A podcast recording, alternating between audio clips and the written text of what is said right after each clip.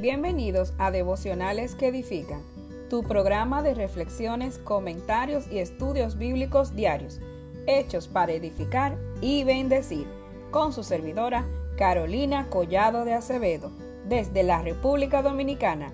Recorramos juntos la palabra de Dios. La frase del día. Dichosos los que pueden dar sin recordar y recibir sin olvidar. Bienvenidos a nuestra serie titulada A la medida. Día a día estaremos viendo cómo cuidar nuestro aspecto tanto interno como externo, comparando lo que el mundo dice que es correcto o bello con relación a cómo Dios lo ve, lo que Él nos muestra a través de su palabra. Hoy estaremos hablando sobre nuestras manos. Son el principal órgano para la manipulación física del medio la punta de los dedos contiene algunas de las zonas con más terminaciones nerviosas del cuerpo humano. El uso principal de las manos es el de tomar y sostener objetos, aunque de estos usos generales derivan muchos más.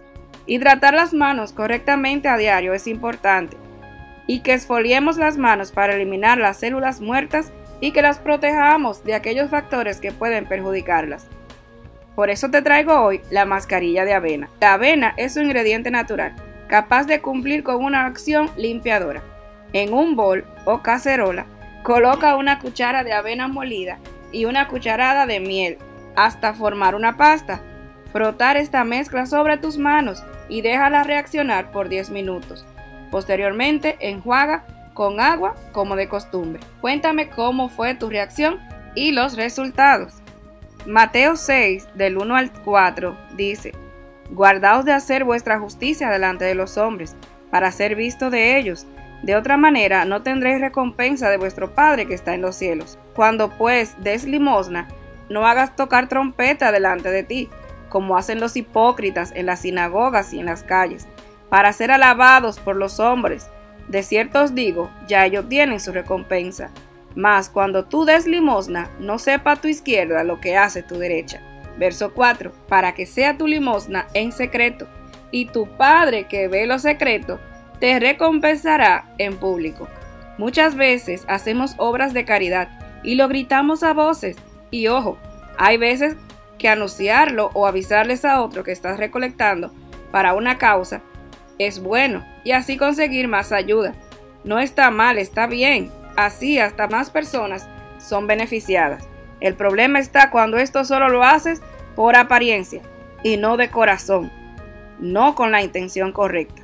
El verso 4 es la clave del día de hoy, para que sea tu limosna en secreto, y tu Padre que ve lo secreto, te recompensará en público.